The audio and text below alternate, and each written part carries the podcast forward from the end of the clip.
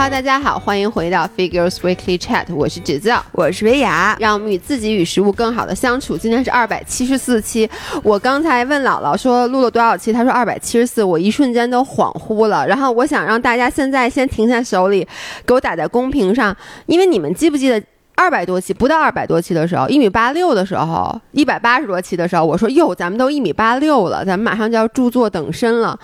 然后什么叫马上住的等身？你有一米八六，就是我想象的是那个老爷公，你当时说的是跟老爷公差不多著作等身了吗？然后我觉得这个就感觉是大概不是上周，但也就是上个月的事儿。结果短暂的时间内，咱们又将近录了一百期，是吗？老伴儿，我觉得你要不查查脑子，那上上周那都是多长时间之前的事儿了？那我然后还跟我说，你确定二百七十四吗？我觉得是不是我写错了？因为我以为就二百二十多期。天哪！然后每期还都是我来剪，我来写这个题目，对，然后你现在还不知道。嗯，咱俩太能聊了。今天今天呢，我们想录一个关于二老的二老如何战胜酷暑的故事。今年是不是就是温度是新说是什么一百四十五年最热？但是我不知道是哪儿的，好像欧洲肯定有。欧洲去年就特热，热死人了。今年比去年我记得是还热，有一天要不就还热，要不就一边热，反正就还 还还挺热的。然后又是森林大火，欧洲高温，然后什么法国热死老太太，哎呦，德国德国热死老头儿，反正就是各地都热死人。就所以就你就看全球变暖这个，好像真的是我我的感觉就是每一年我都会说今年简直我从来没有这么热过。这句话我去年就说过。其实去年我感觉不热，去年是下雨多，今年呢是真热，贼贼拉老热。今年是真热，就是我下了，也可能去年没有。要求做那么多核酸，因为不，因为现在是这样的，就是如果说外面很热，在夏天的时候，我的感觉，咱们反正至少我啊，我可能就是，除非我去进行水上的运动，否则的话，我基本不会把自己置身于室外。就如果我要是因为健身房什么都是室内，然后如果说特别热的话，我就开车去了。嗯，但是现在因为必须每隔三天就要去做一次核酸，而且核酸有有时候还排队，你一站站十几分钟在那个热气里面。真的是一身水。应该感谢你自己的职业，不用每天上下班儿，因为你知道大多数的人，呃，咱没有这个 options，说你可以说热你就不出门了。所以大家那个，而且我们做户外运动的人，也比做室内运动的人要更多的体验到了这个酷暑。对，但是我就想说，你做户外运动，你完全可以把你的某一些户外运动搬到家里，但是你非要在高温黄色预警那天去出去跑步。这没人逼你吧？你说这不给大家讲一个，给大家讲一个笑话。因为这件事儿呢，包括姥爷在内的很多人都无情的嘲笑了我。就是前两天，呃，我我先讲一下我的心路历程是这样的。我我上次给大家讲了，我去千岛湖比赛，然后因为我没有料到千岛湖如此之热，然后呢，所以呢，我比赛的时候，我觉得我比的最不好的一项就是跑步。跑步的时候跑崩了。因为太热，因为太热，又潮又热。我回来就反思，我说我觉得我这个热适应吧，这能力需要加强。对，再加上呢，我再再再给大家讲一个故事，中间有一幕是你们不知道的，就是我回来之后啊。说实话啊，我强行的抑制住自己的膨胀，但仍然有点微微的膨胀了。嗯，然后呢，再加上有人撺掇我，嗯，你们都知道我的陪练少爷，嗯，那天夸叽给我发了一大堆截屏。嗯，一般呢，他发截屏都是两种事儿，一个是有人摔车了，摔特别严重，他会把各种聊天记录都给你转发过来。所以有人说说他只要一发聊天记录，肯定是没好事儿的，或者是哪儿打仗了，反正就是哪儿不。好了，肯定是他发的。第二种呢，就是又有比赛了，嗯，然后他那天给我发的截屏呢，就是明年六月份会在德国的汉堡，它是 Ironman 系列的比赛，嗯，它是一个大铁。就是最长距离的那个铁人三项的比赛，然后因为你知道，Kona 世锦赛，嗯，就是夏威夷的那个大铁，是全球铁铁人的梦想，嗯，就好像你练铁人三项的，你如果能去比一场 Kona，嗯，那就相当于你跑马拉松的去比波士顿马拉松，然后波士顿马拉松不有一个像。哎，我今天穿的就是 BQ 的衣服，叫 BQ，不是 Boston Qualified，就说你的成绩达到了可以去参加波士顿马拉松的资格，然后你就说特别特别衣服我能买吗？能，哎，多少钱买？你多少钱买？不是这衣服不是说只有你 BQ 了才发给你的吗？这么说吧，老伴儿，只要你有人民币，好吗？我给你浑身上下印满了 BQ，行吗？那也就是我穿这衣服，如果我出去跑步，就跑特别丑，别人可能也是以为我已经跑完了四十多公里了，我是坚持不住了那种的，所以才跑得慢。不太觉得大佬跑成这样，一定是有大佬的原因。你一定是在练某一项特殊的技术，只不过他现在还没听说过。对，这种技术叫一边跑跑步一边踢球。然后呢？呃，所以就是在对于 Kona 来讲，它叫 KQ。嗯，就如果大家知道，就是 KQ 这个词儿放在一起，一般就是 Kona Qualified。对，然后呢，Kona Qualified 就非常难。嗯，呃，但是呢，呃，Kona 原来的赛制啊，它是男生女生在同一天比赛。嗯，然后女子的那个比赛呢，就比男生的感觉稍微勉强了一点儿，就是人也少，关注度也没有那么高，就就那个感觉，就像今年的女子环法，就是人家男。男的比仨礼拜，女生只比一个礼拜，在男的后面就感觉是个复赛，你知道吧？就还没有那么高关注度。但是呢，Kona 我不知道是为了呃。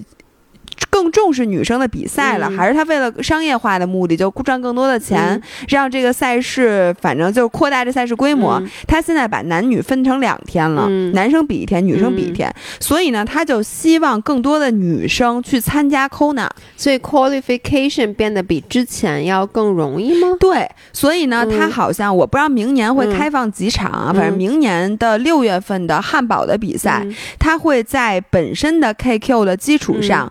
给给所有。年龄组的女生多开放一百个 Kona 的名额哦，那还挺多的，其实挺多的。但是他参加的呃国外的比赛人也多嘛。但是我的感觉就铁三 in general，如果这是一马拉松比赛，你就觉得他没开放多少个。但是铁三的话，听你说好像还是这还是有有就是奔头的。突然让你就燃起了希望，并且呢，国内我我不知道哪个女生 KQ 过，嗯，反正就是国内本身参玩铁三的，你看我们这这破比赛。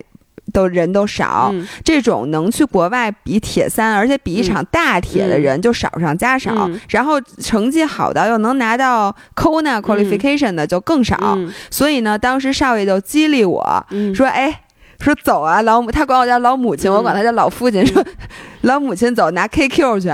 然后。”他那个发给我的时候，当然我现在还没有报名啊，因为我自己现在还没有做好这个心理准备。不是，我就说了嘛，你先报着嘛，六百三十欧元，我报完了，然后呢，然后明年看情况啊。那那那那要不去就六百三十欧元打水漂了。张维雅，你相信我，就你明年肯定不记得你花过这六百三。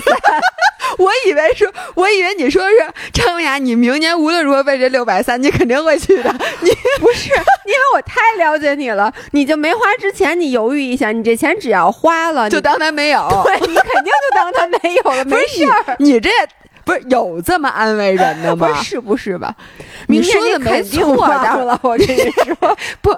哎，但我告诉你，你自从报名，他噼里啪啦给你发邮件，你每个月都会收到邮件的，肯定。对，但是我就说啊，至少就到明年，这六百三十块钱不是绝对不是你租。朋友们、五人们，你们说我不报报不报不报吧？大家肯定，我告诉你报的话，你们给我众筹，我过两天开一水滴筹。我告诉你，这比赛我要是没去，这钱算你们花的，行吗？这要去了算我花的。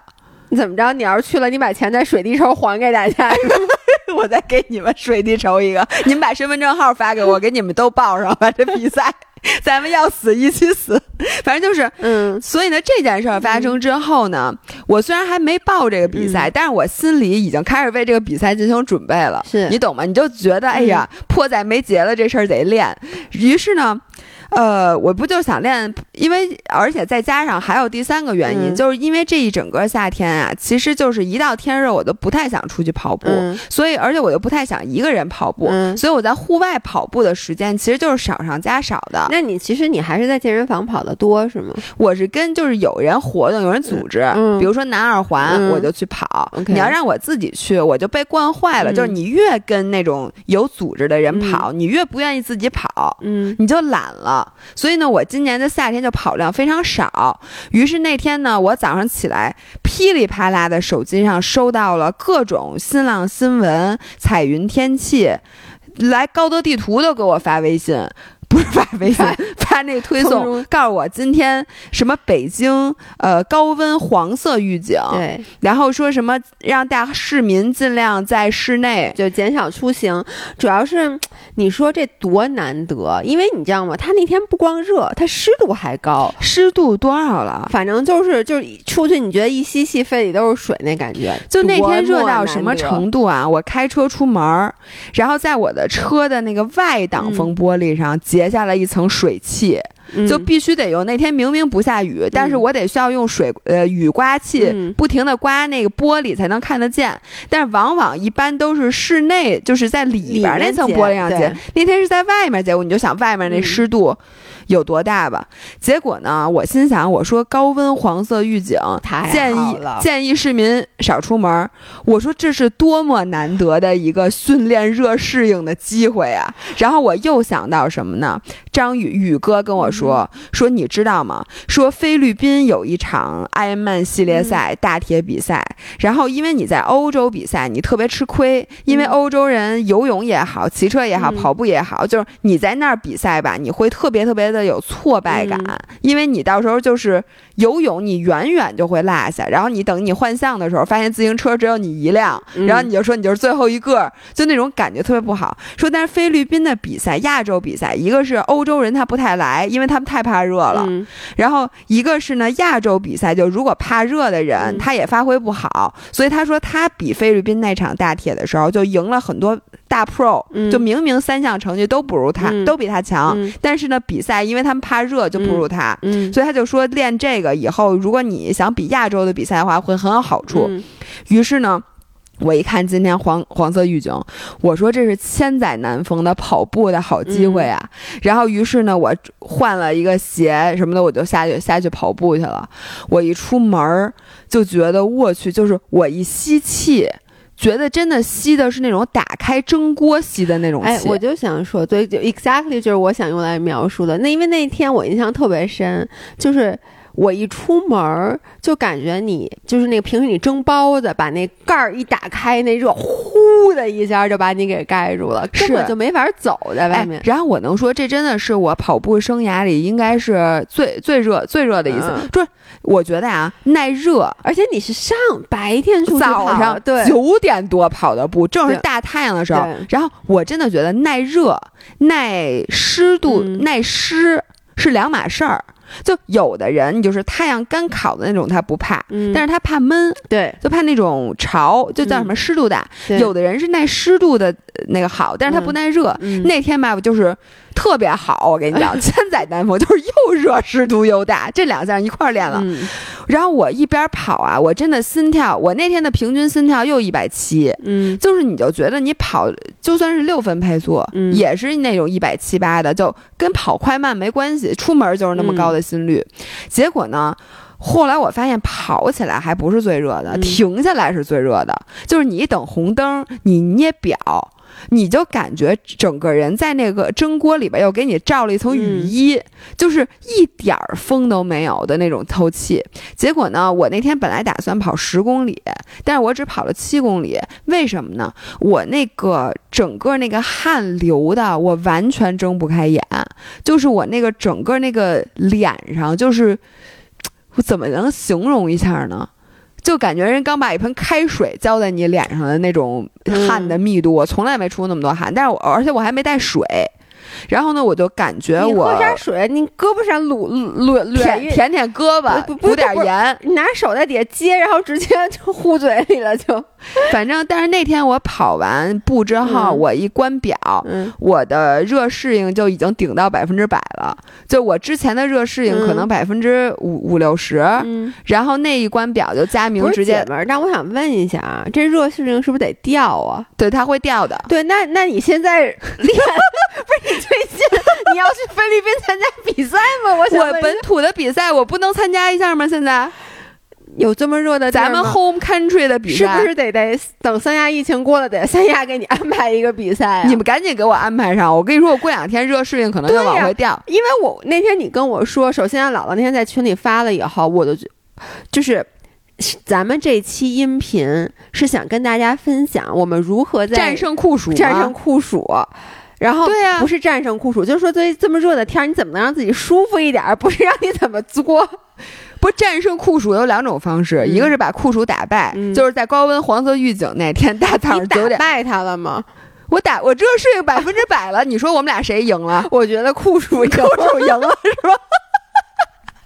因为酷暑并没使劲儿，我使劲儿了，而且酷暑结束之后，人依旧酷暑，我结束之后就颓了，对呀。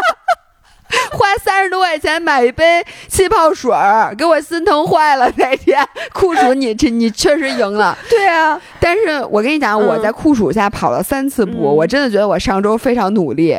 第一次就我跟你说，我大早上九点多跑高温黄色预警那天。晚上。第二次是晚上，但是那天更热，真的。那天真的更热。就是虽然说它是晚上，太阳已经完全落山了，最后我都带带着头灯跑的，因为真的一片漆黑，但是一点儿都不凉快。对，然后第三天是更加那什么的一天，是昨天。对，你知道昨天那个气温？我知道。然后又是半阴半阴不阳，北京现在天是什么天呢？我觉得广州的朋友们应该非常熟悉，就是吧，它刚下完雨，但是它一点儿都不凉快。最近的雨，我觉得今年整个北京的雨就没有下透过。哎，今年北京有过几次暴雨预警，因为一般暴雨下完之后，你至少能凉快半天。没错，你就是感觉那风是凉的。对，然后今年就是。是因为去年就暴雨预警，我的印象很清楚，它是真的很暴。今年的那个暴雨预警就吓唬人好几次，弄得我们好多事儿一看说，哎呦，暴雨预警就先取消了。结果到最后，literally 就是那个雨吧，就是可能下了百分之五，然后都憋回去了。然后呢，就感觉有点像那个尿道有点问题，你知道吗？他老尿不干净，对，就特着急。对，他还想尿，就尿完以后吧，他还想尿，但是呢，就是特别热。然后，然后呢，你知道吗？那个雨下完了之后啊，那个空气中就凝结着水珠，对。然后那太阳还出来了，你就感觉让前面乌吞吞一片看不见，但是你往底下一站。就是一身雨，你也不知道那是雨还是汗，嗯，就是那样。我在那样的气氛下跑了二十二公里，嗯，然后呢，但是我我说一下，我真的觉得有一明显的感觉，女生在这种天气下比男生厉害很强。哎，少爷昨天跑了吗？跑了，他跑下来了吗？没有，因为我觉得每一次高温的情况下，他跟我说他什么跟你们去跑步，反正之前有两次都是特别热，何止两次？然后我说那是他告诉你两次，然后他就说其实我没跑下来，就是就别说他了，最耐热的宇哥昨天就跟。跟拖死狗一，就他整个人，你就感觉他他那个脸一直耷拉在脚面上，就都把自己感觉有点跑生气了。然后女生呢，我我真的觉得呀，女生因为她相对来讲个头小一点儿，然后呢肌肉量也没有那么多，体重也轻，所以低能耗的这个选手，他本身在跑步之下，他适适应能力就会更强。你看，像我，兔美。嗯，小小美，我们这三个人虽说配速也受到了一点点影响，但没有太多。然后你看那些男生，比如少爷这种大体重的，宇哥又高又壮的这种，就每两公里就必须要停下来补水，因为他们本身对水的需求量就大，是，而且他们对降温的需求就多。对，就是你看那个，我们不是有一次就是三十六度那天骑骑车啊，老爷宫那一路就那种冰矿泉水。他喝了得有八瓶，就是，然后呢，我也喝特多，我可能大概喝了四五瓶，他喝了八瓶。然后琳琳就说，就是他水壶里居然那水都没喝完啊。然后他就说，你们怎么这么能喝水？而且就是喝完以后根本就不解渴，就真的是 literally，你喝完一瓶，你再骑出一公里，你觉得你整个人又干了。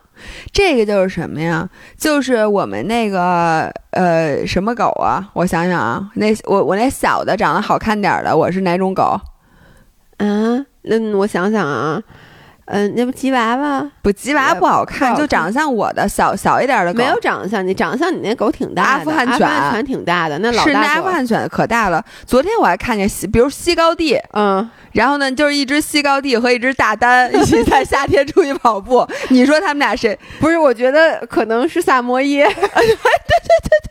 我觉得就是那个感觉，然后那天又跑了一个二十二公里，我觉得我彻底适应了高温。虽说我的热适应在你不跑了会往下掉，但是你知道吗？你在高温烈日下跑步那个感觉你会记住。然后等到下一次比赛，如果赶上那种比如当地的一个极端天气，比如说我明年六月要去汉堡跑步，然后明年六月，我可以告诉你，明年六月汉堡绝对不可能是高温。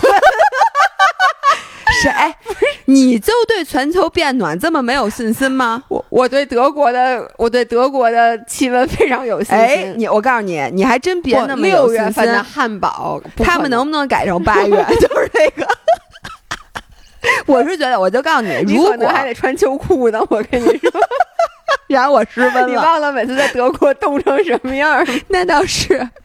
所以就说问，如果下回我再赶上那比赛，比如说在咱们本咱们的本土菲律宾进行比赛的时候，然后再有这么热的天儿，我就比一些人，可能就那些人平时比赛配速远远快于我。对，就是你，你至少是比可能没有练过。热适应的从其他地方过去的人要强，对，所以我告诉大家，下一次在你在的城市出现什么高温、蓝色预警啊、黄色预警啊、红色预警什么的，你真的可以考虑一下，或者说，比如说你就是想坚持跑步，然后你出门发现特别特别热，然后你一边跑一边跟自己生气，心想我何必呢？或者说我怎么跑这么慢的时候，你可以想一想，下回在咱们的本土菲律宾参加大铁的时候，你就可以干掉那些平时比你快很多的人。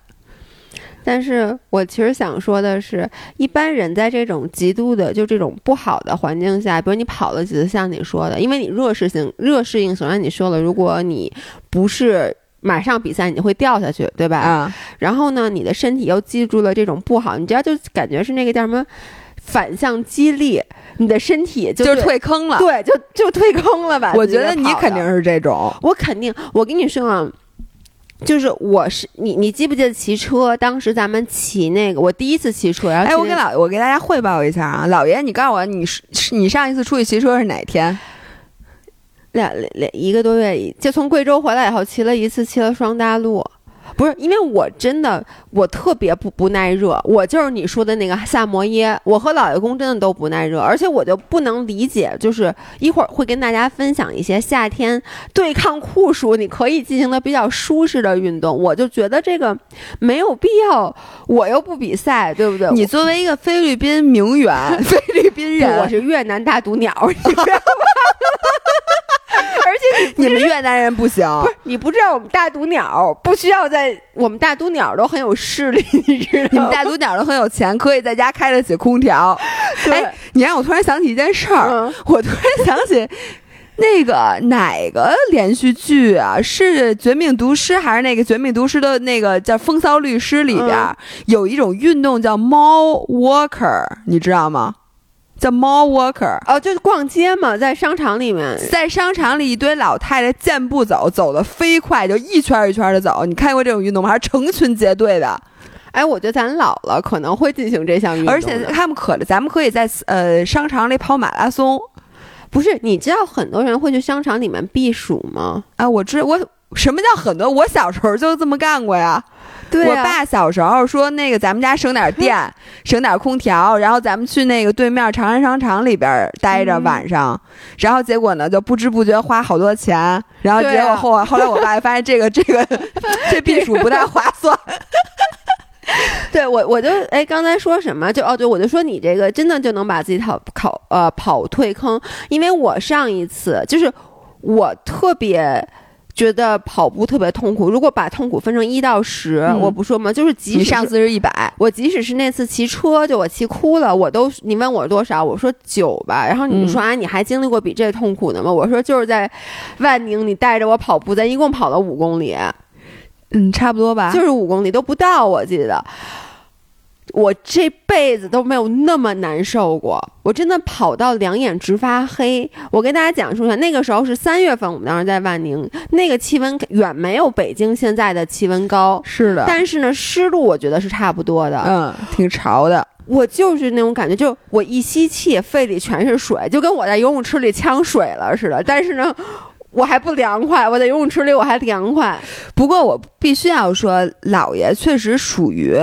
耐热性好像稍微，姥爷也不耐冷，就是冷也不成，热也不成。就是我用我爸的话说，我们人好不容易才进化 成这样，为什么我们人把科技发展的那么先进，对不对？冬天有暖气，夏天有空调，终于能让自己进化成这种既不能被冻也不能被热的人了。然后呢，你又要出去，你这违反进化论，你知道吗？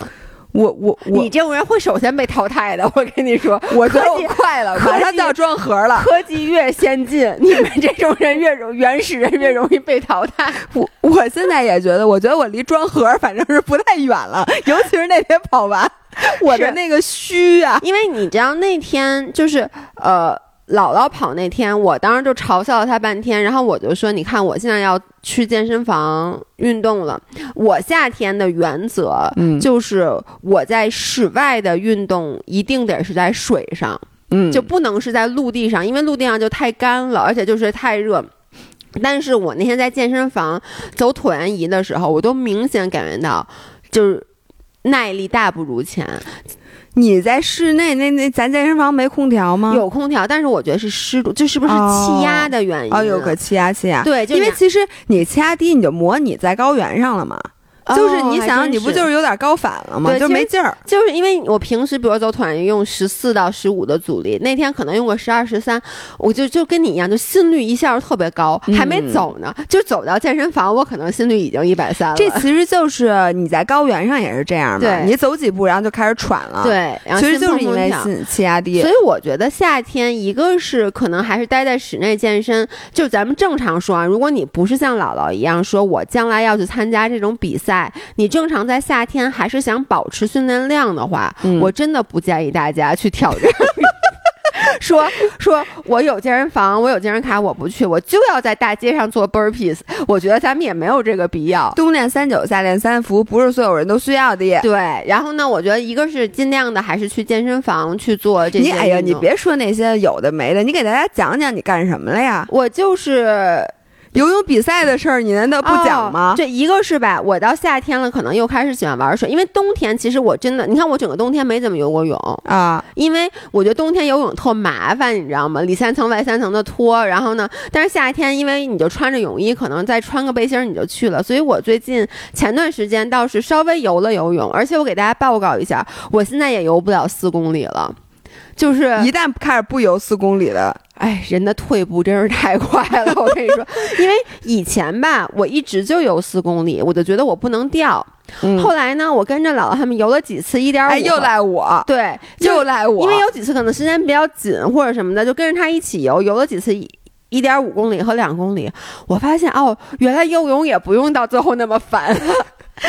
就是突然觉得，哎，好像少游点，更喜欢游泳。对，真的是我，我我觉得我前段时间为什么整个冬天我不游，也是因为就你知道，你有游太多，把自己给游吐了，你知道吗？就觉得特别烦。然后呢，在上个礼拜，大家可能还记得上一期音频的结尾，我说下周姥爷要去徒步了，然后姥姥周末去参加一个游泳比赛。为什么我最后也去参加这个游泳比赛呢？是因为新疆一下疫情起来了。就是迅速的就起来了，所以我就没走成。没走成呢，我就跟姥姥说，因为当时我们不说了。我不是说让姥姥去劝罗京一起去报游游泳比赛吗？结果那个罗京，我们现在叫海狮三人组，嗯，然后罗京这只海狮就同意了。然后后来我说那就一起去吧，于是我们三个就相约一起去参加。我先给大家解释一下为什么叫海狮，嗯，是这样的，那个罗京呢，他呃原来曾经参加过半程标铁的比赛，拿了年龄组第四，就是他是去年金海湖他比过铁三。然后呢，他最引以为傲的就是他的游泳，嗯。他觉得他自己游泳游特好，于是呢，他就老要跟人比赛。嗯，于是我和姥爷都曾经在泳池里与他较量过，然后我们俩都输了。啊，我赢了哦，您比的五十米，对，五十米我赢啊，对对对，二五米，二十五米我输了，肯定输，你肯定游不过他。一是因为呢，罗京他掌握的是一种像抡王八拳一般的 泳姿，就是他那二十五米游的呀，你就感觉那里头哪是一人呀，那肯定是一条巨龙，不是？他一开始游，你觉得那半池子水都要被他给霍霍出去，就是他就是完全没有章法，但是胡乱胳膊乱抡，腿乱打，然后还游倍儿快，然后。我以为比赛是那种正常的比，结果发现根本就抡不过他，然后我还会呛了几口水，因为他把水花弄太大，然后于是我就。呃，然后结果在那个比赛的那个尽头，在二十五米的时候，我说我们俩当时一抬头，在确认是谁先到那个泳池边的时候，特别像两只刚刚表演完顶球的海狮，就把俩俩小脑袋都那么探出来。于是呢，张林就给我们俩起名叫海狮，然后管他叫师哥，管我叫师妹就海狮的狮。结果呢，这次因为姥爷也加入了我们，所以我们就是三只海狮三人组去参加了游泳比赛。是，然后呢？你知道报的时候，嗯，其实我和罗京真的就是还说，哎呦，挺兴奋的，因为这是我等于说是第一次参加比赛。对，然后呢，我先给大家讲一下这个比赛啊，呃，这个是呃，其实有点像官方组织的那种，对，北京体育总局组织，哎，对对对，体育总局组织的一个。全民健身的系列活动，然后是在十三陵水库的边儿上，你知道有一个铁三的场地。我以为在水库里游呢，你知道吗？结果当你发给我那张图，我一看啊，我说这个。怎么了？还瞧不起我呀？不是，当时我真的觉得，因为我觉得我的水性如此之好，这么一个小池子，我就能游不开。对，能容得下金鱼搁在塑料袋里似的。然后呢，对，它是在那个十三陵水库边上的一个一个铁三的营地，其实是。然后在那里面，然后它是有一千五百米和九百米两种比赛。然后它那个水池子比较小，但是公开水域啊，是外面的一个池。塘，我觉得是一个池塘，感觉有点像钓鱼的那种池塘，就是霸道总裁跟你说，这边池塘里的鱼都被咱们包下来了那种感觉，就那么大。对，然后它一圈是三百米，所以我们一千五百米呢是要有五圈，并且它每圈上岸你还得跑一段，跑到下水点。我跟你们说，跑特远，跑一百六十米，每次跑一百六十米，然后跑五次，所以就加起来的跑步距离超过了一公里，对对吧？然后，而且你还是光着脚，戴着泳镜在那儿跑，地上还不平。对，反正就是这么一个比赛。然后我开始呢，我为什么要报呢？是因为我觉得在公开水域能有这种。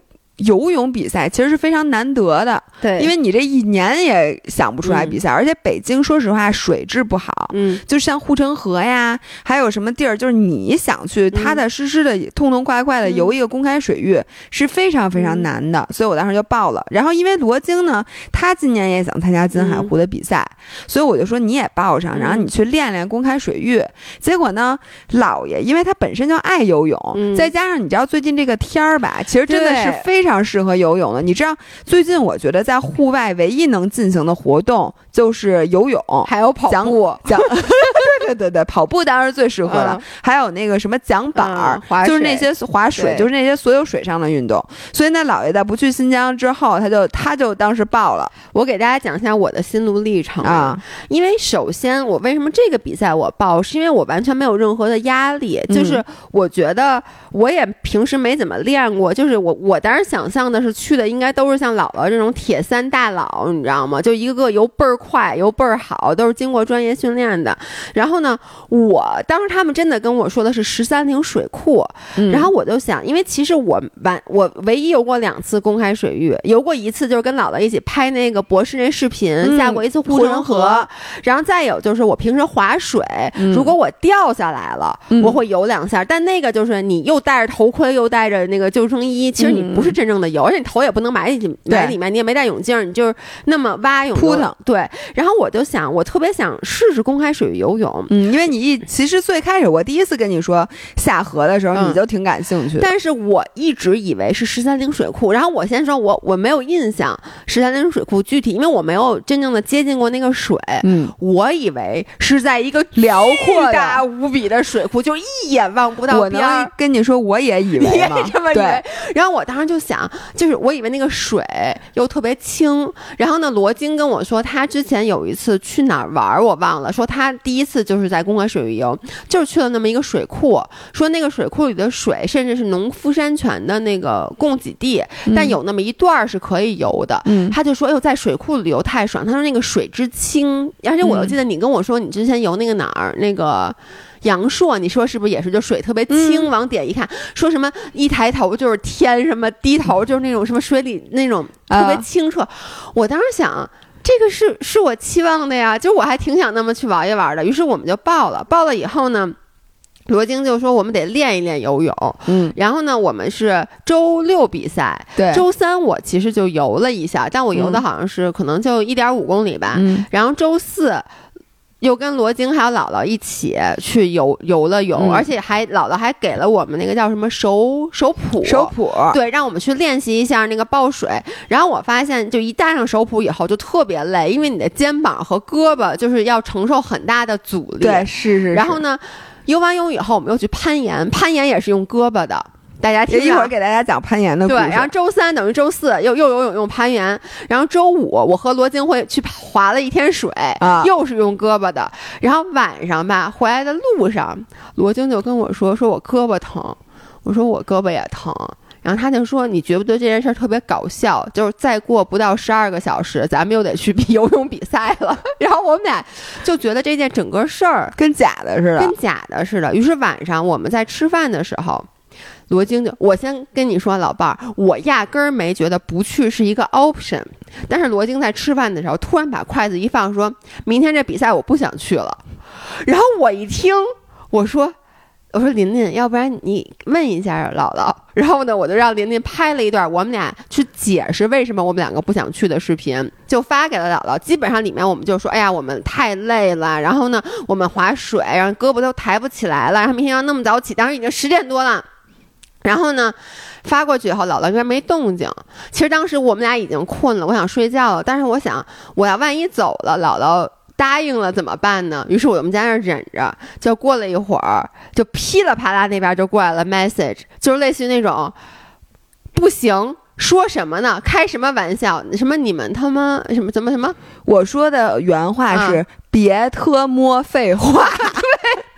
都给我去，对对，都给我去。然后呢，然后我就开始发，明天早上七点一刻在哪儿哪儿集合，带什么什么什么东西，这个带这个带那个带那个，然后什么注意事项就都给你们发过去了。你知道，在你发这之前，因为你半天没回，那当时我在跑步，因为你们知道吗？姥姥当时去热适应跑步，然后我们俩我们仨在那商量呢，我们真的是很认真的在讨论，就说你看啊，说张文雅她若适应跑完步，现在都十点了。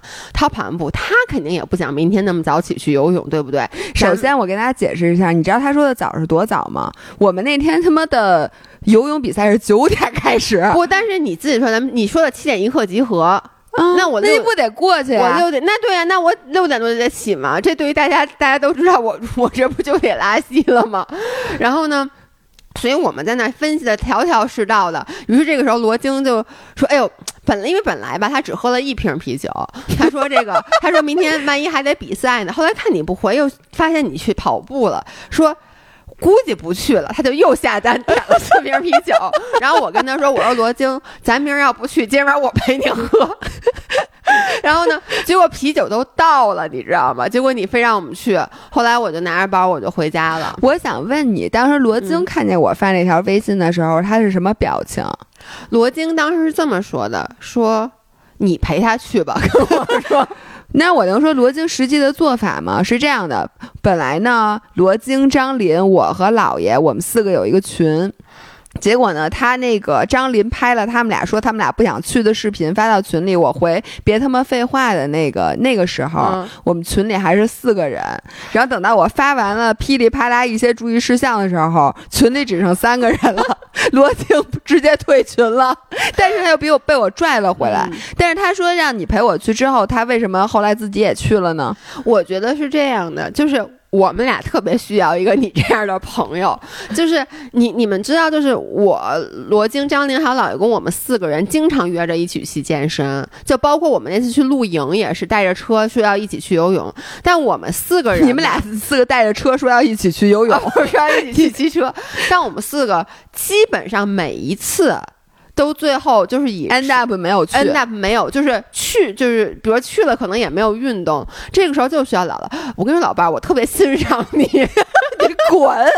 你那天晚上可不是这么说的，是这样的，他们四个吧，就是你知道有一种 chemistry，嗯。就是甭管你是两口子也好，还是几个朋友也好，只要有一个人说不去了，他就肯定不去了。然后呢，只要有一次说不去了，次次都有人说不去。你发现了吗？就是有有一种两口子是两个人互相激励的。嗯，就比如说像有的人，就是他看到这个人去干这个，他本来不想去，他于是就说：“哎，那你你去，那我也跟你一起。”然后这样他就能坚持下来。这个的例子呢，就比如说你看小美。小美是苗浩，嗯，咱们的苗 Pro 的老婆，嗯，然后苗浩是谁呢？是现在的亚铁人三项的亚洲纪录保持者，就非常非常厉害，是一个职业运动员。他为什么能每天都跑步呢？就是因为苗浩每天都有课表训练，嗯，那他一他起来了，如果是小美，他就跟着说，那你跑我也跑，对吧？人家这样就是良性循环。还有一种两口子呢。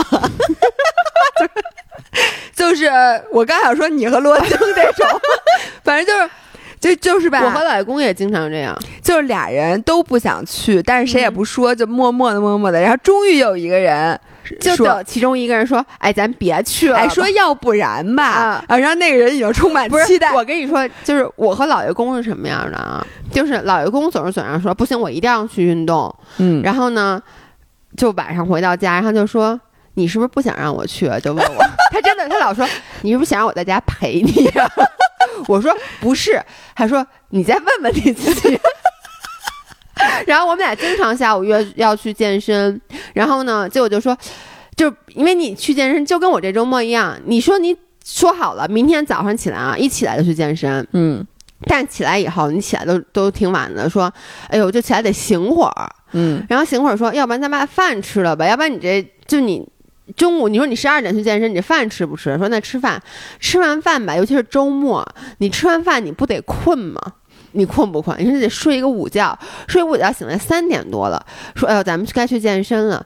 说哎呦那晚上咱还约了晚饭，来不及了，要不然咱就在屋里看会儿电视吧。就我们俩咱吃完晚晚饭之后再健身。对，好多次吃完晚饭说你吃完晚饭不能健身吗？你得歇一会儿，对对吧？然后说，哎，说，哎呦，算了，要不然咱明天再去吧。说明天是周一，从明天开始。对，所以就有时这样，像你们，我觉得你啊，尽量啊，以后少少跟罗京一块儿。我我们那天其实说了，就是琳琳的原话是，以后咱们干什么都得拽着姥姥。所以你，哎，你看啊。这周末我要求你跟我们一起去吃小龙虾。这事儿我告诉你，你们一定能去。只要说是吃吃东西，甭管吃啥，你们一定会 make it 的，好吗？不用叫我，你们会去的。因为我凭我对你们的了解，我继续讲啊。嗯。结果呢，我在我的强力支持，因为我就说不必须去，没没什么可说的。结果呢，第二天早上。我来讲一下这个故事。第二天早上，我是我跟他们说，我跟姥爷说的原话是不能迟到，因为呢，我咱们七点一刻可丁可卯的从望京出发，八点一刻必须要到那个营地，因为咱们九点比赛领悟什么的都要在那四十五分钟之内进行。结果呢，姥爷好家伙，我第一我从来没见过姥爷，不但没有迟到，还早到了，早到十五分钟呢，七点就七点就到了。你你那天晚上睡没睡？我我能对我前一天晚上还跟张琳探讨了一件事儿，就大家听一下，你们有没有像我一样啊？就有一个词叫 self sabotage，就是我中文我不知道有什么特别好的词，它直译过来就是自我毁灭，但其实就有点破罐破摔，或者就是那种，就是你越觉得不够睡吧，越不睡是吗？就有有这种人，然后呢，我给大家讲。前一天晚上是这样的，在我们焦急的等待姥姥给我们这个回复的时候，我就坐在张琳那儿一直在吃大杏干儿，不是，然后我一边吃一边就给他们讲说，你们听过有一种人叫 self sabotage 吗？我说我发现我真是这种人，就是。其实这个时候，我最不该吃的东西，对，一个是变质的清补凉，一个是大杏干儿。我告诉你，那天晚上我先喝了一碗清补凉，但是不是变质的，然后我就坐在那就吃大杏干儿，吃了好多好多的大杏干儿。然后你当时给我讲讲，你当时脑子里你。你秀丽，你秀丽的大脑，秀气的大脑里当时在想些什么？我当时一个是你，你知道吗？就吃杏干这个举动，somehow 从一定程度上就是，呃，自我毁灭的一个模式，不是，就是告诉我自己，你其实已经答应了，就第二天不用去了，就第二天不去比赛的话，我今天晚上就不用早睡，那我就有时间拉稀。拉稀是舒服是怎么着？不是，就是你喜欢拉稀，不喜欢。我太喜欢吃大杏干了。就就比如说，你看我吃大杏干，我如果说不是你，就是在 making sure 明天不能去了。对，就是要把这个东西夯实。对，然后我后来我第二就想，如果说我今天晚上拉稀很严重的话，那我明天不去，你们谁都没话说。嗯，然后呢？所以我就一直在吃大杏干。后来呢，我都到家了。然后到家以后，我确确实实啊，对不起，我又拉稀了。然后呢，姥姥后来我我当时十二点多躺在床上，然后我看姥姥发微信说说你别又紧张的拉稀啊。然后说我告诉你，拉稀也能去。然后我就说我就真的是刚刚拉完，所以最后我还是去了。你你不觉得我这种表现就是怎么说呢？我还是挺坚强的嘛？我才。嗯嗯，好吧。对，我我在这里插一条粉丝反馈啊，就是那天来我们家玩牌，德州的时候有一个姑娘，她也听咱们音频。这个姑娘呢说，首先啊，我先澄清一下，我是一个从不拉稀的人。然后我呢听了两遍，就是姥爷说他吃变质清补凉毁了人家机场的马桶盖的这个故事。听第一遍的遍的时候，我的身体还还好；听第二遍的时候，我就拉稀了。说我。说你知道吗？我基本上这辈子就从不拉稀，而且我也没有吃什么变质的东西。但是听完这期音频，我听两遍之后我就拉稀了。所以，咱们的音频真的有音频治便秘，真的。所以，如果你有便秘的困扰的话，朋友们，请把那个变质的，千万不要吃变质清补凉那期多听几遍，听到你拉稀为止。所以第二天，第二天早上，我七点钟就到。我先说一下，我到了，我到太早了。然后我们约的是马路边儿上，对。然后呢，我我真的特，我跟大家说，我前一天晚上基本就没怎么睡。其实不是紧张，而是这违反了我的生物钟。我一般真的是两点多睡，而且周末，我一般周末都恨不得三四点才睡。嗯，然后呢，怎么着也得十十点半、十一点才起。等于那天我十二点多一点强迫自己睡着，我三点钟就醒了，就就睡不着了。他就可能五点多天都有点亮了，又睡了一下。我真的我难困的我呀，我都不知道我都不知道自己干嘛呢。然后我到那以后，然后我就看，哎，我还早，还有才七点，我就坐在马路找一台阶儿。就坐在那儿，我当时就觉得这个世界跟我都没有关系，我灵魂都出窍了。我跟你说，然后 我是大概七点十二十三到的那个地方，我打开车门就看那边有一个穿蓝裙子的人，就他穿着一个特别宽松的蓝裙子，然后旁边放了一个包，然后就是整个人那感觉，你就感觉他昨天晚上就 睡在这儿就没走，你知道吗？就是他整个那发型配上他那表情，再加上他靠在包上那个感。感觉你就觉得这人绝对在这儿做。张琳也是这么说，因为前一天我就穿的是 exactly 这身衣服，我就一点都不。张琳说，因为主要是我前一天离开他们家的时候已经十一点多了，他。事隔七个小时又见到我，我背着同样的蓝色的包，然后穿着同样的蓝色的裙子和那双白色的拖鞋，还有点感觉我就在楼下就没走。我也觉得是，就你那惨样，我待会儿我能把你那张照片给大家发在微博上吗？咱们直接跳到重点好吗？啊，你就告诉大家我有怎么样吧。哇塞，老爷真的可圈可点。是这样的。呃，一千五的比赛，我们对我们比赛是一千五百米的，然后呢，其实人还挺多的，我觉得怎么样得几十个人，对吧？都那肯定有的呀，对吧？然后呢，最后比赛的成绩是这样的，我是第三名，千年老三又站台了，还得了一个韶音的耳机，嗯，老爷是第四名。但是呢，在我们刚呃，姥爷跟我真的没差多少，我觉得就差在两分钟左右。嗯，然后我在冲线没一会儿，姥爷从那边冲线了，我真没想到，因为呢，我我以为他是一个心理素质很差的人，我就觉得他比赛应该。不，不能正常发挥。确实没有正常发挥，我觉得你也没有正常发挥。我现在真的理解一句话，就是之前因为我之前没有真正的游过公开水域，就是唯一游那次咱们游了可能连五十米都没有，对不对？就是那次大家游歪了，对对对，就那一次嘛。然后第二天我在那个水里面试了一下，也也游游了一下，没有超过八十五米，所以。姥姥之前说什么游公开水域什么？他他一开始在我入水之前给我讲了很多，说你一下去别使劲游，说要不然你心率会特别快，等等等等。我没有特别当真，因为我总觉得我水性好，嗯，就是这个真的这个比赛我还真的一点儿都不紧张。我觉得第一是因为我之前说过，我更害怕的是两个人互相博弈的那种。就为什么柔术我很紧张，就是我。我不知道，就比如我把我能做的做到了，但是我不知道对方会不会超常发挥。对，就是我平时可能拽一下他就倒了，但那天我拽一下可能没把他拽倒，他倒把我拎起来了。所以你你你会非常的紧张，因为不是你管好你自己就完了。然后游泳那天呢，我第一没把它真正当成比赛，第二我就觉得害你，你管别人游成什么样呢？你自己下去你就正常游就完了。结果好家伙，我跟你们说，真的公开水域，如果大家想去比铁三的话。一定要事先多练几次公开水域，就太重要了。就是我自诩是一个游泳真的还不错的人，我在水里面很少紧张。那天我一进去吧，我一进去我一开始不紧张，嗯，我先闷头游，我游了两下，我我我游了可能好多下以后，我一抬头我就偏到，就是都看不见浮漂了，快。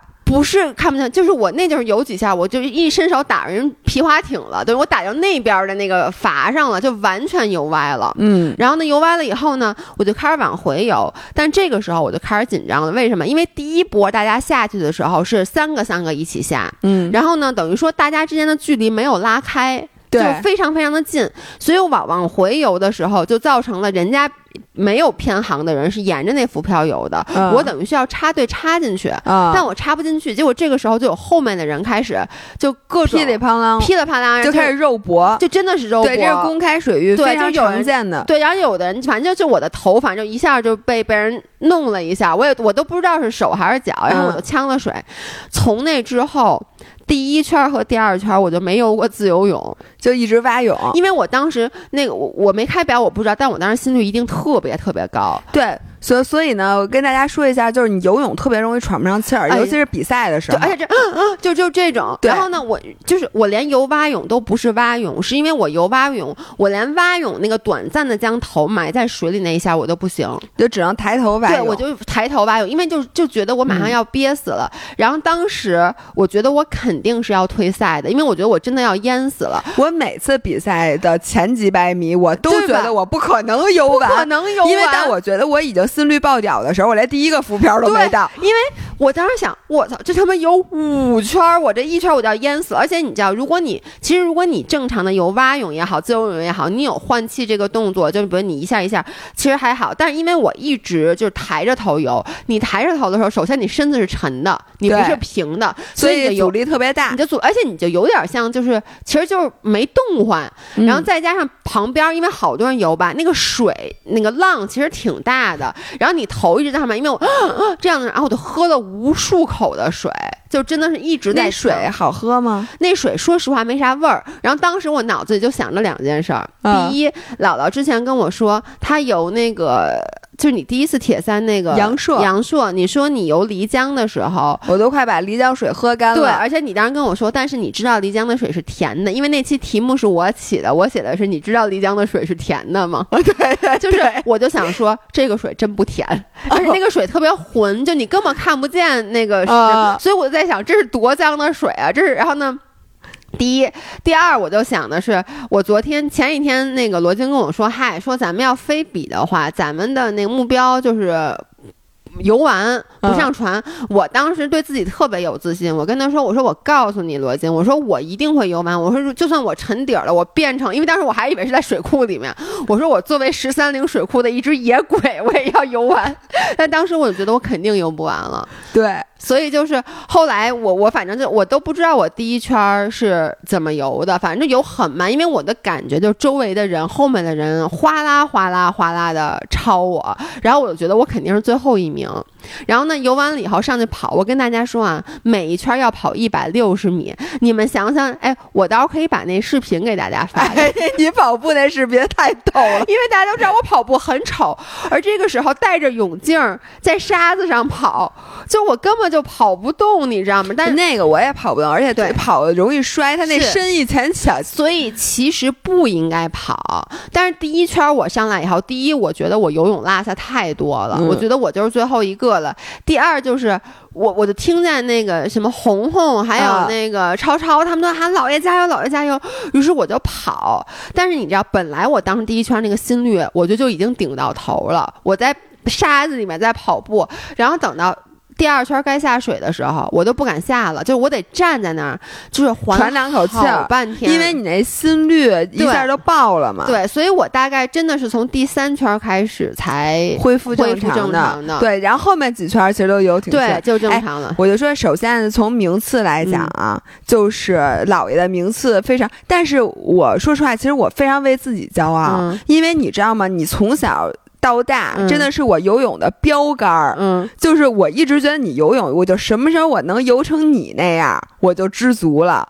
然后我练一年游泳，我竟然在游泳比赛中超过了你。平时现在也游的比我快啊？对，就这件事本身让我，因为你知道吗？我水性不好，而且我特别不喜欢水，所以我在这里也鼓励一下大家，就是有很多人他不练铁三，或者是说他们他们他就阻碍，就是他不会游。对，然后有很多人可能就跟。我一样，就是我从小就属于那种同学，姥爷属于他确实很喜欢水，就玩水的他都去。但是我呢，是从小同学叫我去游泳，我是肯定不会答应的，因为我特讨厌游泳，而且我蛙泳到现在都不太会，就我真的不会。我是从一个只会狗刨直接学的自由泳的人，但是就是我逼自己了一把，当时我是不想学的，并且呢，我最开始学自由泳的时候，我也学不会，有特别不好的经历，不是游吐了吗？游吐，对我最开始我给大家讲过吧，我在那个酒店里面报了十节课，结果那我那个老师好像是。原来经常横渡什么，然后是当兵的，就专门练游泳的。他呢就用那种训练运动员的方法训练我，就是什么让我打腿打八百米。我现在都打不了八百米，我打腿，我打我，我跟你说，我打腿打一百米，我就能累死。不是真太累了，而且我当时不会打腿，我现在可能还稍微好点。当时我整个身体是斜的，在水底下打。哎呦，那腿打的我就，然后有一次我吃完早饭去练，然后呢打腿可能没打到八百，我就直接吐了。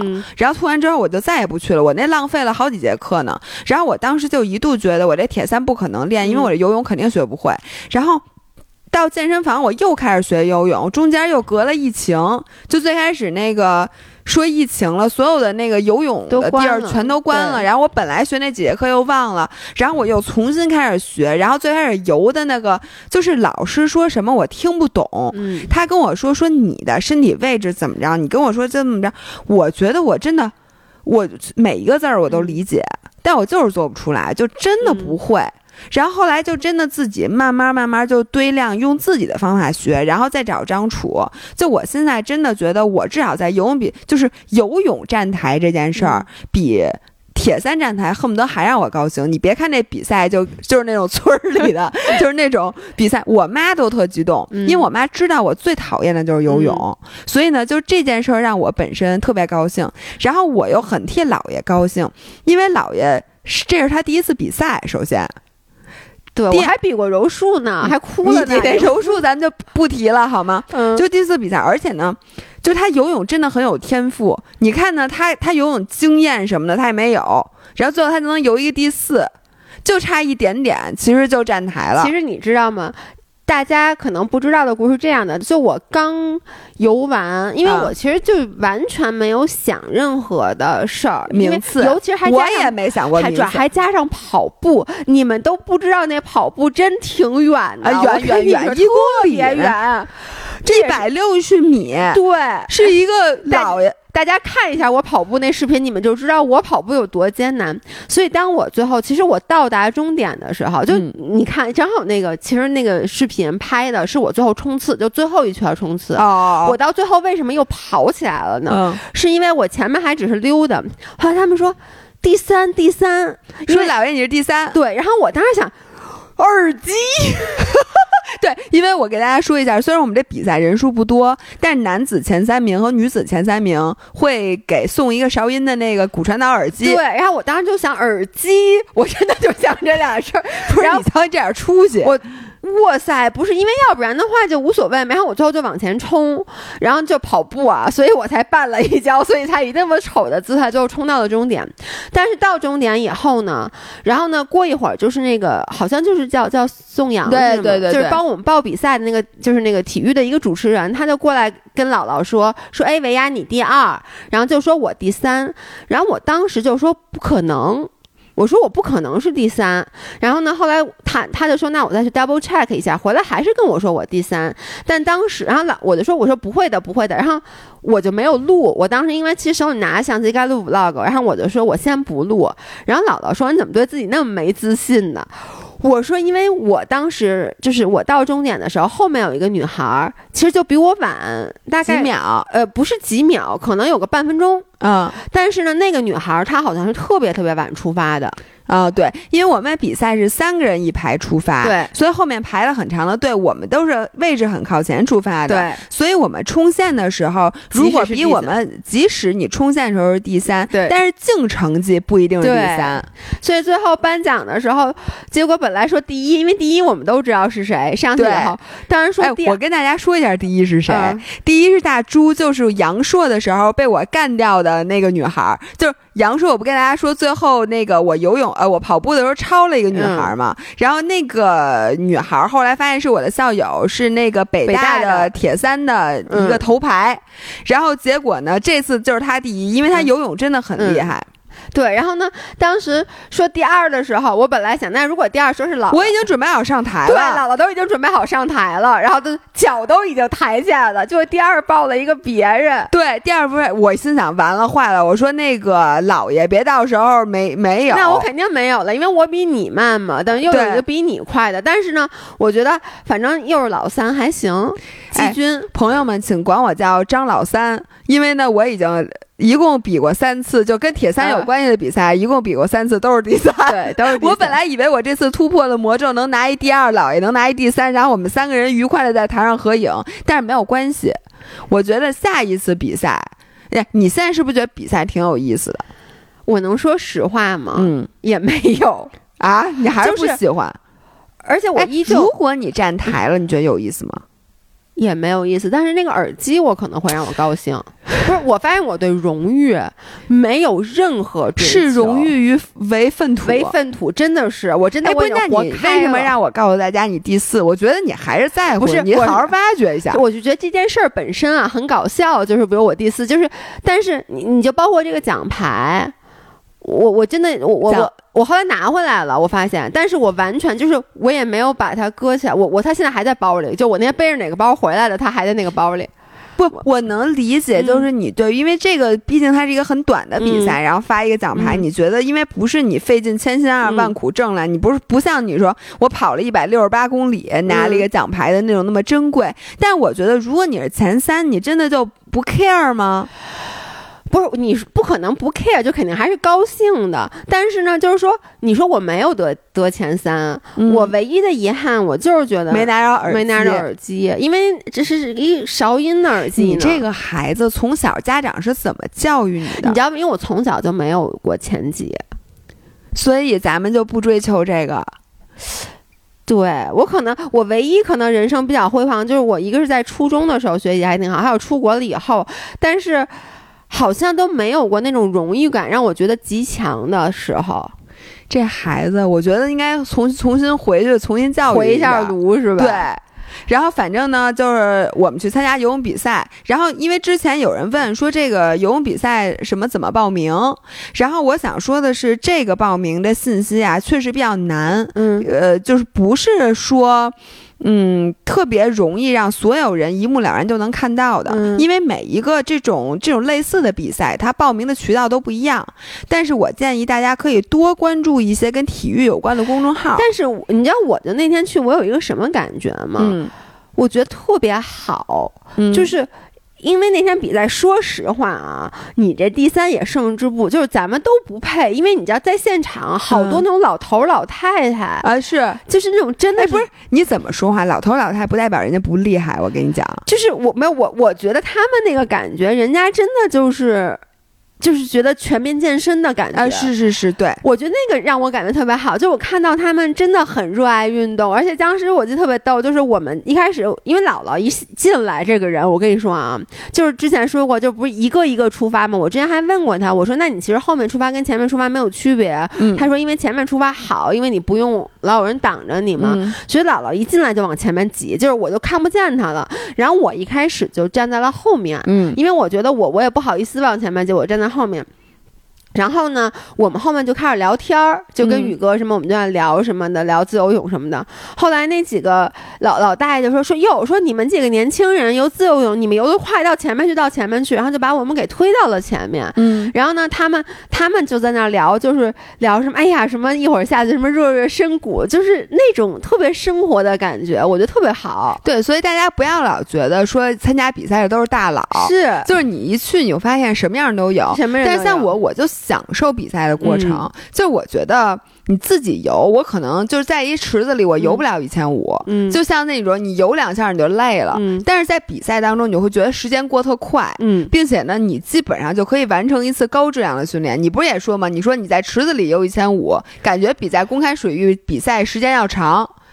不是，对对对对，就是我觉得那天游那一千五，感觉特别短，池子里有五六百米似的。对，因为也是因为前两百米你在垂死挣扎，你知道，当你濒濒死的时候，你的时间既快又慢，你就没有记忆。对，然后后面呢，你就觉得，我觉得就是因为确实像你说的，是因为比赛的气氛。对，就是每一次你经过每一个志愿者的时候，他们都会跟你说加油。除了我游到湖中心被那人拿拿奖捅出来说你要再往里游，我就给你弃赛了。其他志愿者都。就是他们特别鼓励你，你知道吗？对，所以我觉得就是没事儿，你参加这种本地的这种小比赛，其实真挺好玩的。就是然后，而且你自己去训练嘛，你不会有记忆点，你不记得了。但是你比赛的经历，你永远都会记得。是你要是下午两点钟开赛就更好了。我下午给你组织一个，咱们仨海狮，好不好？咱们再组织一场。主要是有点早。我跟你说，那天我就说要晚上八点比，你们未必能比得过我；晚上十点比，你们更比不过我了。十二点有你们，咱就比。眼神儿，咱就比眼神儿是吧？看眼神。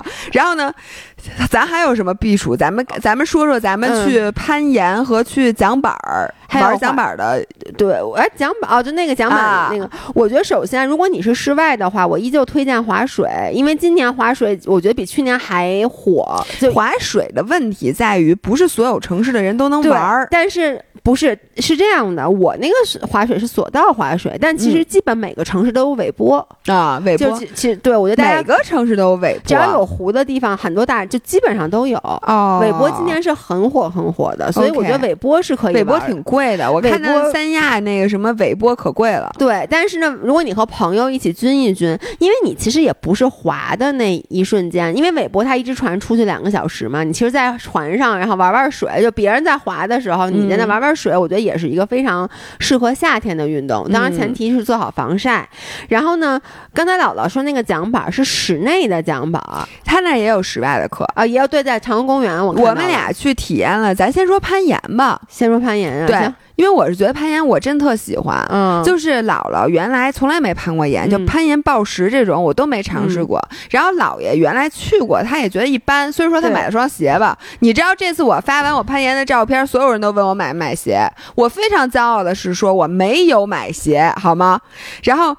呃，我们这回去的是用 Class Pass 约的，然后我过两天会发一个 Weekly Vlog，里面有攀岩的，有我们去桨板做那个在桨板上跳 Burpees，嗯，然后还有那个我去做零重力漂浮，这仨我其实都想说一句。现在还有多长时间啊？你已经录了多长？一个多小时了，你咱都录一个多小时了，已经。废话太多了。哦，那我再把攀岩说了吧，就是可以快速说一下。然后我们就去玩那个攀岩，然后我们去的是望京的一个室内馆。我首先以为攀岩的地儿都特高，结果我发现报石馆没有那么高，不高，它都是斜着爬的，而且斜着爬，而且呢，它是不是攀岩是那种带绳的，有保护装置的？报石没有，还是分高度啊？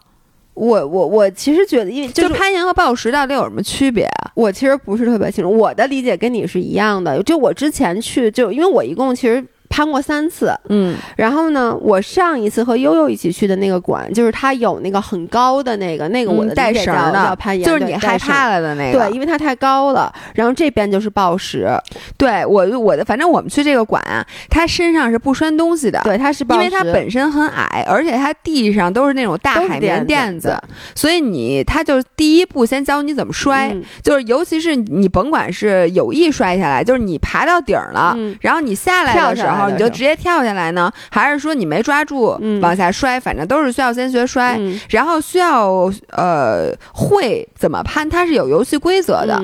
比如说，你看啊，这墙上有彩色的石头，那你只能选择同一个颜色的石头，它是一条人家设计好的路线，所以你不能所有石头都用。然后第二呢，他就告诉你这个石头的难度你怎么看，然后起止点你是怎么看的，然后是起止点的规则是说你需要双脚在这儿，双手在这儿。然后到了那头之后，是需要手和脚是怎么搁在那儿才算完？他给你介绍完规则，然后介绍完难度之后，你就可以开始攀了。攀岩我觉得有意思的点，第一呢，就是这个它叫做独线，对吧？我不知道中文应该是对。他就是说，因为你先是不能上来就攀。你其实是需要站在地上的时候，先把这几块石头研究明白。比如说，我这只脚在这儿，那那只脚怎么够到那儿？然后我怎么倒脚？然后我手怎么倒腾？最后再摸到那个终点。比较高级了，这个是比较高级的。那那不高级的呢？不是，就是你一开始攀，其实你想不太明白。不，但是咱们也读了呀。对，咱们大概试了一下，但其实就是说，你咱们也是先爬一下，再下来再试。就你，因为像咱们这种啊，咱们光站在底下看那个点，其实看不太出来。就你有的觉得你能那样过去，结果发现你身体做不到。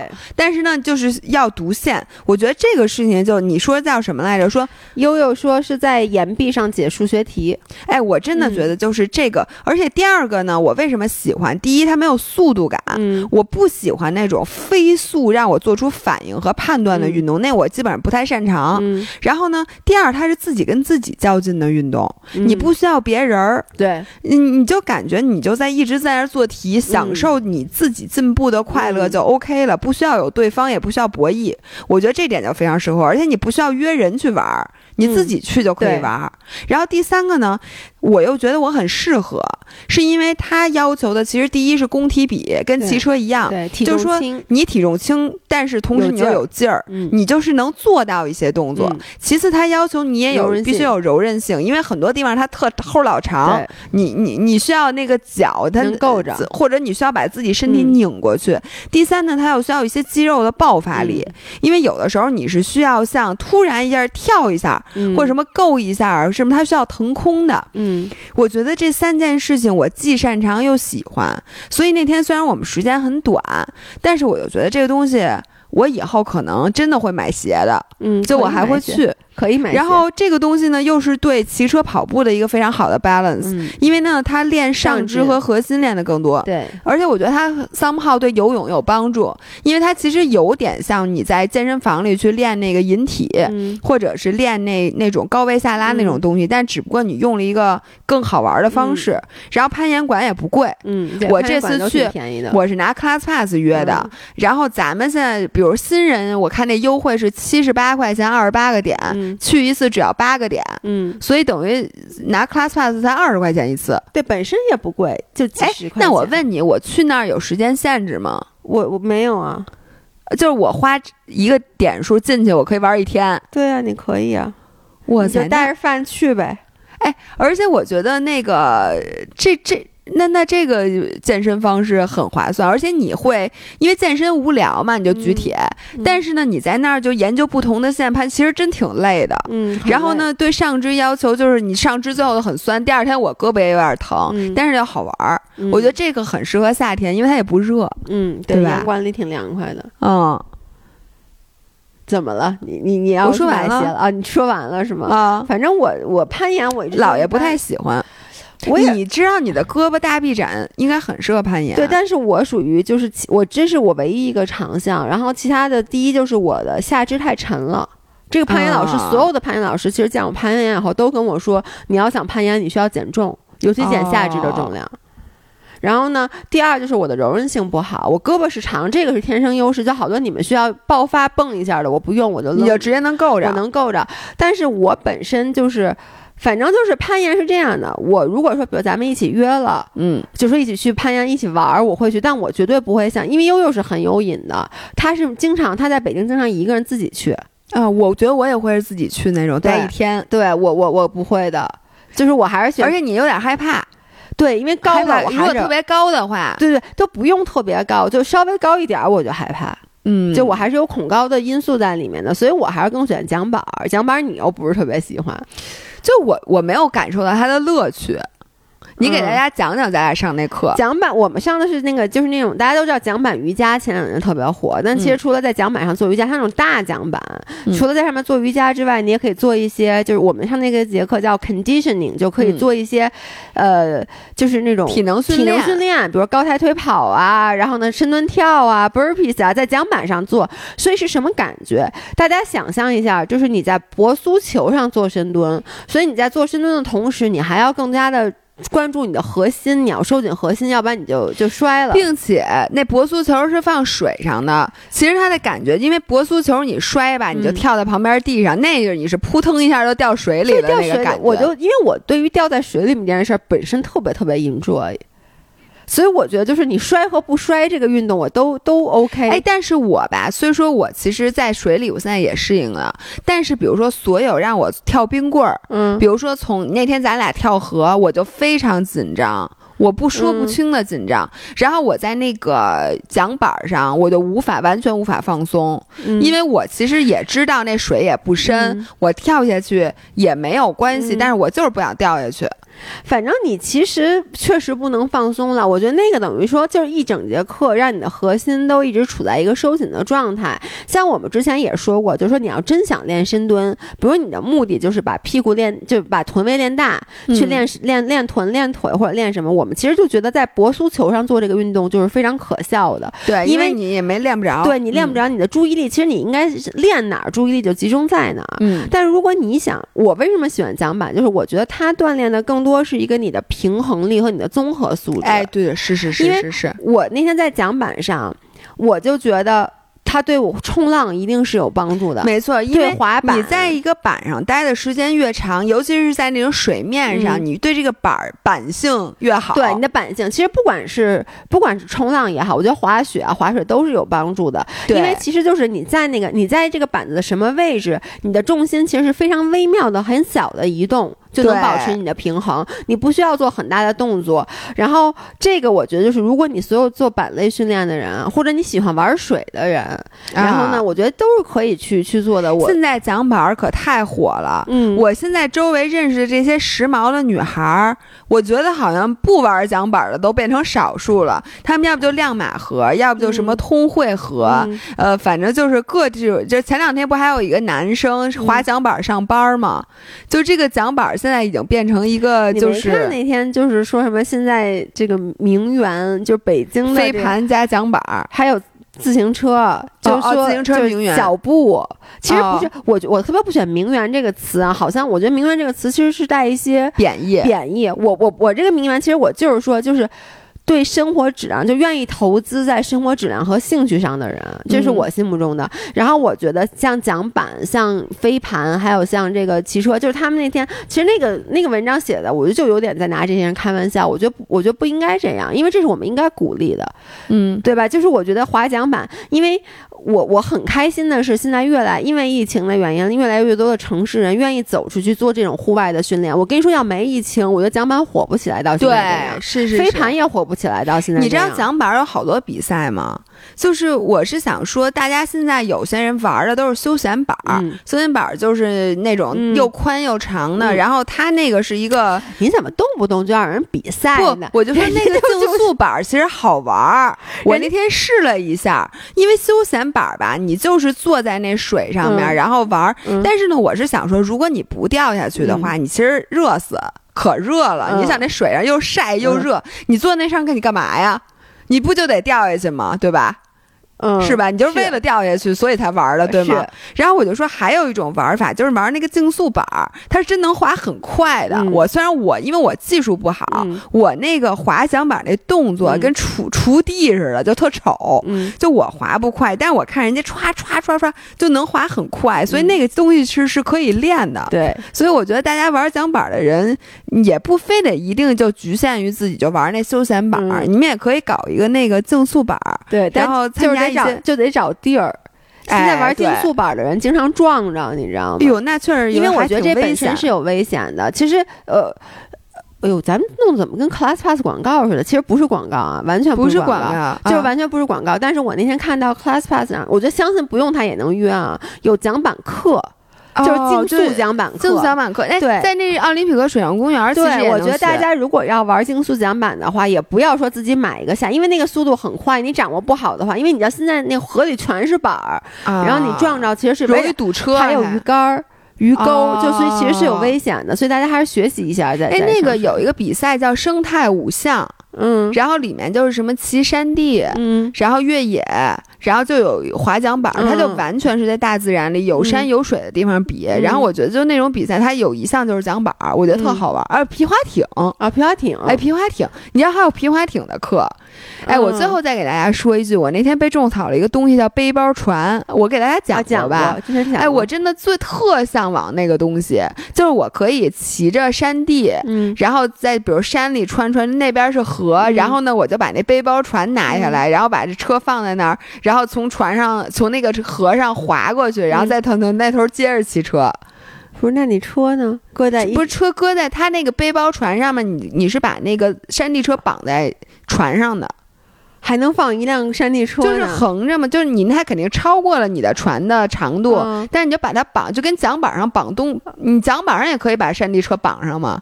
啊，我你能懂吗？我能懂，但是我有点舍不得，那车万一掉水里咋办？那我宁愿我淹死啊，车也不能掉水里。你这游泳比赛就图一耳机，然后玩不玩背包船，就是因为怕车掉水里，到时候心疼。你这个人，对。然后我们这期音频呢，大家听了听，觉得我们图文相符吗？我们是在讲如何战胜酷暑吗？哎，那你那个战胜，咱们配配图片还是配视频呢？配视频，配视频，配老爷跑冲线的视频。好吧那我们就周五再见拜拜。拜拜。